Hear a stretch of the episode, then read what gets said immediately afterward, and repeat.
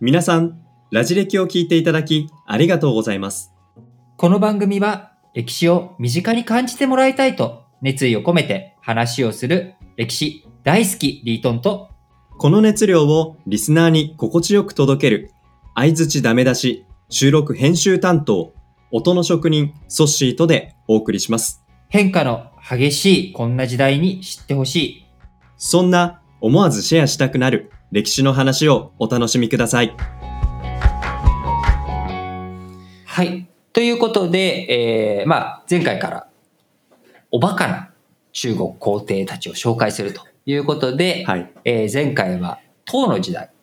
はい。この唐の時代を、えー事実上滅ぼした男、唐の基はい礎という皇帝を紹介しましたけれども、うん。あの、ポロ、馬に乗って、まあ、スポーツに、まあ、明け暮れてしまったおバカな皇帝ですよね。国を滅ぼしてしまった唐の基礎を紹介したわけですけれども、今回はどんなおバカな皇帝を教えてくれるんですか？そうですね。今回は、前回ははい。唐の基礎という人を紹介したんだけど、今回はね、そうん。北宋、宋の、北宋。宋、あの、浮かんむりに切って書く宋っていう国の、えー宋の基礎という人を紹介します。え、ちょ、ちょっとなんか、今、こんがらがっちゃったんですけど、うんうんえ、宋の基礎。宋の基礎、さっき、さっきとか、前回は、唐の基礎。唐の基礎。そうなんです。名前一緒、一緒、一緒です。音は一緒なんだけど、今回の宋の基礎の木っていう字は、はちょっと難しくて、行人弁に山書いて、真ん中、真ん中に山と一と糸って書いて、最後、のぶんはをつける木っていう字なんだけど、まあ、あのタイトル見ていただければ、あ、前回の基礎と今回の基礎は、まあ、漢字が全然違うからね、見た目は違うんだけど、まあ、はい。くしくもね、音が一緒ということで、音が一緒。これね、今僕喋ってて、あ、音一緒だなっはて、今あらかじ、改めて思ったんだけど。あの、この人もね、まあちょっとこの人はね、バカで有名ね。だいぶ有名なのよ、バカで。なるほど。基礎っていうふうにな名前つけられてる方は、ちょっとそういう傾向があるのかもいしれないです。やいやいや、それはもう全国の基礎さんにね、申し訳ないよあ。そこそこそこ。そうそうそうそうまだまだこの二人だけですかねその二人だけなんでね、二人だけでそんなあの、機能法的に全員だって言っちゃうのはちょっとやりすぎだなそうだなちょっとそれは反省。反省だけど気になる層の基礎。そうの基礎。どんな人かというと、この人、うん超文化人で有名なのよ。お、え、なんかおバカさんっていうイメージが今ちょっと聞いちゃっちょっとちゃった？文化人。宋の時代っていうのは、あのーこう、さらに唐の時代よりも飛躍的に文化が発達して、おー。よく言われることの一つが、あの、これもどこかのラジ歴で、あの、喋ったかと思うんだけど、宋の時代には商業がすごい爆発的に発展して、あの、紙幣、はい。紙の、紙で通貨をうん。初めて発行したりとか、あるいは陶磁器とか、そういったものの生産、工業も発達したりとか、で、あ都、ー、うん。中国のそれまでの都っていうのは、洛陽とか、うん。あのー長安とかっていう、やや西寄り、シルクロード寄りのところに都が作られていたのが、はい宋の時代には海邦っていう、まあ中国うんど真ん中、ど真ん中。中国より東寄りに、超、そのシルクロードよりも中心が右側、東側にずれてうんいった。うんうん。で、その代わり沿岸部、中国沿岸部が発展していって、その発展の力っていうのが、まあ、はい真ん中に富を集約させる上では、商業の流通っていう意味でも、都にすべきだというような時代だった。なるほど。うんうんうんで、商業が盛り上がると、何が盛り上がるかというと、文化やね。文化。文化がぐわっと盛り上がっていくと。うんで、この、北宋、宋の基礎という人は、はい。もう字を書けば達筆。お、彼が作ったん。書体はがい。もうめっちゃいいやんっていうので、すごい。書体って今の僕らでいうフォントみたいなもんですか？まあフォントだけど彼のその、なんだろう、うん。その字、書体が独特すぎて、うん。それが、あのー、送金体っていうんだけど、それは基礎自分の語ね、うん。自分のことはい。をこう画家としては送金って名乗ってたんだけど、うん。もうこの人の、要は、そし、そし崎流超かっこいいみたいな、うこんな感じに組体みたいな感じでもうこう言われていっているし、絵画、絵も、はい。こう、写実的な引退画っていうのを完成させて、日本に桃と鳩を描いたうん。絵があるんだけど、日本にあるんだけどね、彼が描いた。彼が描いた絵が日本に来ていて、てね彼の作品がそうこれは国宝に指定されてるわけ。ほう、すごい。そう。彼自身風流天使うんって言われるぐらい、風流もうこう、皇帝にして文化のこう第一人者みたいな。えーっていう、と、なんか日本史にもそういう人いなかったっけ、えっ、と、あの、室町時代の足利義政さん。お、正解。銀閣寺のね。銀閣寺の、ね。銀閣寺の足利義政政っていう人もめちゃくちゃ文化については強くて、そうでした、こう。銀閣寺の、あのーこう作り方っていうのも、まさに現代の和室の、はい。こう、ひな形になる。で、庭、庭園とかを作らせても、もう美しいものをやっていく。で、うん美を見るのにも、すごい力を持ってたし、えー桃山天下人の100年でも語った通り、可能派を見出したのは、うん。この足利義政だったわけです。うんさて、義政の時代には、政治的には何が起きましたか、え、政治的に何が起きたか？その後に応仁の乱起きてますよね。ということで、国を混乱させちゃってるんだよね。文化にばっ確かか注力した男たちというのは。ということでこの起訴の時には何が起きるかというと、はい。北宋が滅びます。なんか、え、国が違えどなんか似たような状況そうなんだ陥ってませよ。ん？似てるんだよ。そんなことあるんですね。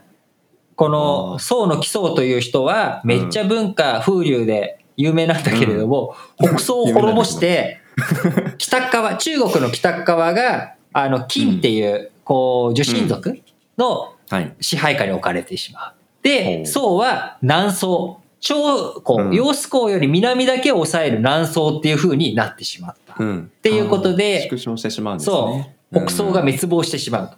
で、滅亡の時の皇帝というのは、はい。この奇宗ではなく、ではなく？奇宗は生きてるんだけど、あの、こう、敵が迫ってくるタイミングで、上位しちゃうのね。あ、えっと、まあ、息子なのか、弟なのか分かんないですけど、うんうん。なんかそその構図もちょっと誰かと似てる感じがしますね。誰かと似てるね。そう。自分の息子に対して、息子に上位するわけ。その人は金宗って言うんだけど、で、この奇宗と金宗二人まとめて、敵の捕虜になっちゃう。あら。敵の捕虜になっちゃって、うん。しまうと。国も、国が滅んでしまって。まあ滅ぶと。滅ぶと。うんだから、まあ、金宗からしたら、いやいや、親父と、うんなんで国を滅ぼした皇帝に俺を押し、押し付けるんだと。いうようやめてくれよと。声が聞こえなくもないけ責れどはあなたにあるだろうと。そうそうそうそうそうそうそう。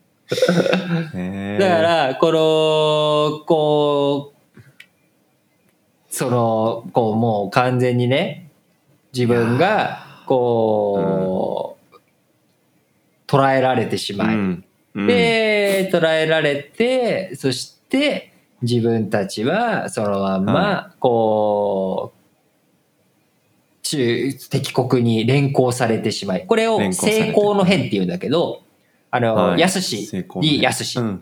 にあの、うん。立つに青いのやすと、えー健康の子。で、成功の変っていうのが起きちゃうんだけれども、ここで、えー自分の妻たちとかも含めて捕虜になってしまって、あら。まあ、あのーそこの地、捕虜になった地で54歳で死去してしまうと。なるほど。いうことになっちゃうわけなんですが、あの、この、やっぱり文化というもの、非常に大切ではあるんだけれども、やっぱり優先順位っていうのはあるわけで、うん。国がその大きく成長して、はい。こう文化が交流する。すごくいいことなんだけれども、やっぱ政治家たるもの、政治のトップたるもの、こう、国をね、あの、導いていくっていうことがやっぱり大切なところ、はい大切な責任なわけなので、でね。あのうんやっぱりそこは間違えちゃいけない。やっぱ、うん天は二物を与えずっていう言葉があるけれども、僕ははい。天は二物も与えると思う。うん。僕みたいにね、あの、うん容姿端麗で、えー、何その乾いた笑い。いやいやいやいや。で、賢くそれは僕も負て。けて、負けてないかな で。そう、僕らは天から二物も三物も与えられているんだけれども、うんまあ僕が本気出したら多分、まうんあそうだね、うんあの、まあ金メダル3つ4つで、うんノーベル賞も取って、うん僕ね、多分アカデミー賞でどれを取ろうかな。ああ、そうね、わかるわかる、うんっていうように。うん。なんだけど、でも、はい。どんな人も時間はうん。1日24時間しかないの。で、その1日24時間に自分の何を使うか。